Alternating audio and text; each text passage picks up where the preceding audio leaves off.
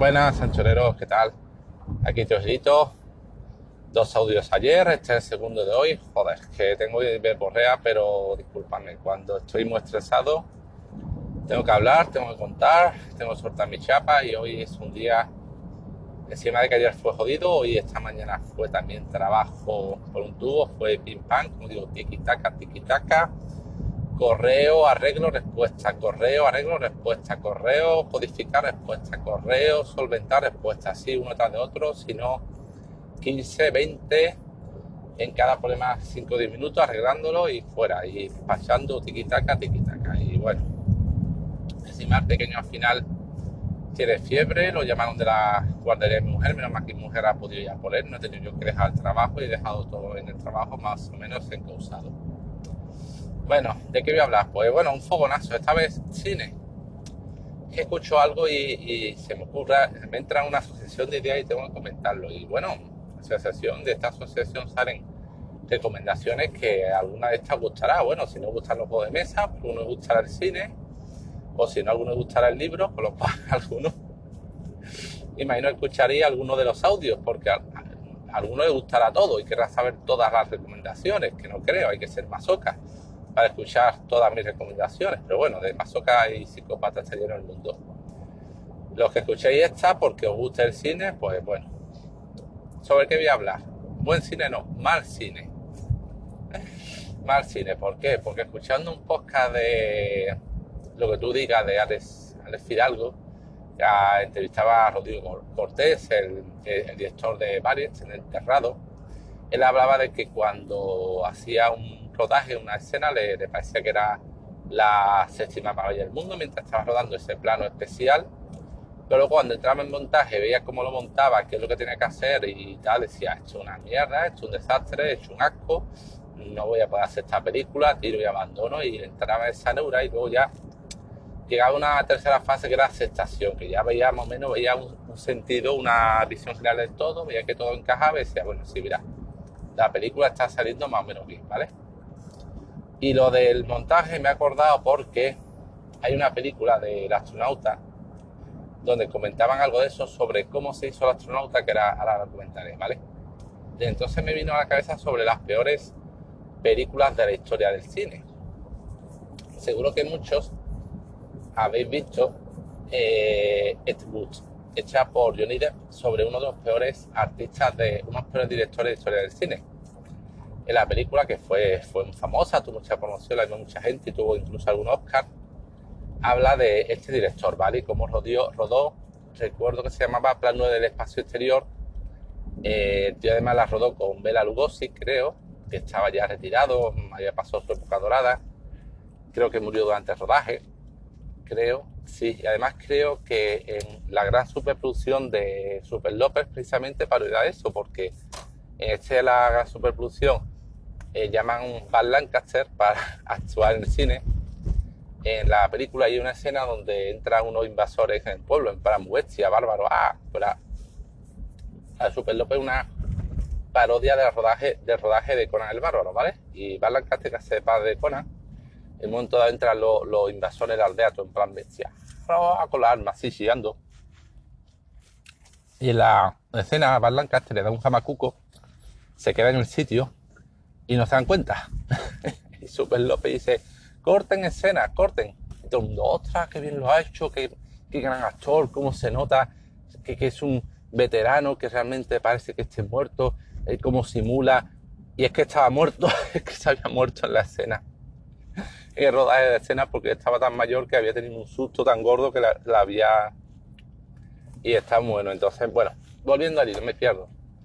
Entonces me acordé de esa de, no solo de Woods, que es la más conocida, sino un par de más ejemplos que igual muchos no conocéis y que si queréis ver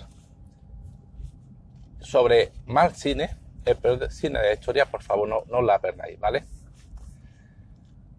Empiezo con la, con la extranjera. La extranjera es eh, que no es, tan, es bastante más reciente, una película que se llama The Art, no, The Room, The Room. Eh, por favor, si queréis poner a prueba vuestro estómago y vuestro aguante de resistencia, buscarla porque está colgada en YouTube. Eh, The perdón, The Room. que es una especie de triángulo amoroso, un thriller, un pseudo thriller con un triángulo amoroso de eh, pareja donde la chica pone los cuernos con al chico con otra persona, el chico se entera y en fin. Pero es muy mala, es malísima, es, es vomitiva, o sea, es, em, es eh, no sé cómo explicar, o sea, las escenas que supuestamente eh, románticas o eróticas deberían dar, mm, tener algo de, de, erotismo, son dan náuseas. O sea, la chica acaba diciendo, por favor, que tapen a la chica, que no la muestren más desnuda, porque es que hacen el montaje de una forma que, o sea, hay una película mala, muy famosa, que algunos también sonará, se llama Rocky Picture Horror Show, que es sobre vampiros transexuales del espacio exterior, ¿vale? un despropósito. Eh, que es muy famosa también y por visto es muy corriente. Yo fui a una sesión de esas, hacer sesiones especiales donde eh, la gente pone a poner a la película y donde, hay, donde la gente insultan a los protagonistas. A dicen dos guarros, cabrón, y a la chica dicen guarras. Y es bastante conocida, ¿vale? Incluso un videojuego en su época de ordenador, ¿vale? Rocky Pictures Horror Show. Si queréis buscarla, esta es divertida, por lo menos, ¿vale? De Rocky Pictures la puedes ver como una cosa muy bizarra, muy tal y te puedes reír por lo menos y entretenerte. Ahora, la de The Room, no. Es reciente hace 4 o 5 años, ¿vale? No, no más. Y esta película eh, hicieron un, como se dice, una especie de Ed Wood, que la película se llamaba The Artist, donde el actor protagonista interpretaba al director, este era un, un, actor muy conocido, porra. Así de películas que no, bueno, buscarla, ¿vale? de art, no, perdón, de Artist no. O sea, la película, eh, a ver, un segundito que voy a hacer una pausa y os digo. Vale, ya sigo. La película se llama The Disaster Artist con el actor que lo interpretaba este de The Room es eh, Jay Franco, ¿vale? Que hace una interpretación genial, o sea, hace una transformación física para parecerse al director de The Room. Entonces, y la película está genial, o sea, ves te ríes, o sea, sobre cómo hace la película, mm, tiene incluso moraleja final. Está muy bien y por favor, si queréis ver sobre mal cine, primero mm, ved si tenéis aguante y estómago de Room y después esta que digo de Disaster, Disaster Artist. Vale. Y luego vuelvo esa extranjera y española, pues eh, no sé si os sonará una película se llama Cos, eh, El astronauta, fue una película que se estuvo produciendo en plan crowdfunding en España. Eh, durante mucho tiempo, tardó muchos años en realizarse, ¿vale? Hicieron crowdfunding, llamamiento, iban a hacer varias, toda una, una serie de documentales alrededor y de material alrededor de esta película, creo que incluso iban a hacer más. Eh, el astronauta y la película, aunque tiene un buen punto de partida, una historia, eh, un argumento un buen punto de partida eh, interesante, e interesante, luego se pierde, ¿vale? La película también es un despropósito, es, es aburrida, es lenta, no sabe lo que estás, estás viendo en cada momento, no tiene orden, eh, no tiene sentido, eh, no cuadra, o sea, unos, efectos de quiero, efectos especiales de quiero y no puedo. Malísima, malísima también. No hace falta tener tanto estómago como el para ver The Room, pero en este caso hace falta tener mucho tiempo libre, que te sobre tiempo, ¿vale? Y... Eh, vale, y sobre esta película hicieron un documental que estaba creo que libre de disposición en España, no recuerdo se llama el documental, pero mm, a ver, eh, otra pausa, un segundo, ya estoy, ya sigo, se llamaba Hard as Indie, as Indie, ¿vale? Eh, en este caso es una película, un documental que narra la creación de aquel de aquella película, con los directores, los actores, los productores. Y, la y el documental es muy divertido porque mm, muestra el despropósito, o sea,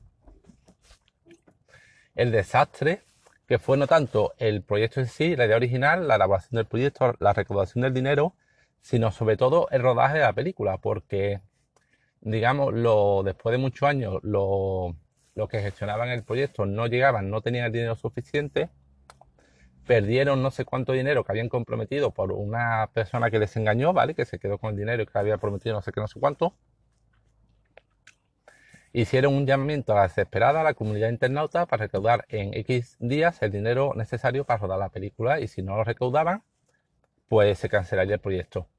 Hicieron el llamamiento, consiguieron el dinero, consiguieron el dinero en un tiempo récord, cogieron todos los petates, los equipos, se fueron a Rusia, a una república rusa, eslovaca, no recuerdo exactamente, por Eslovenia, porque su idea era robar, rodar primero en esa localización, ¿vale?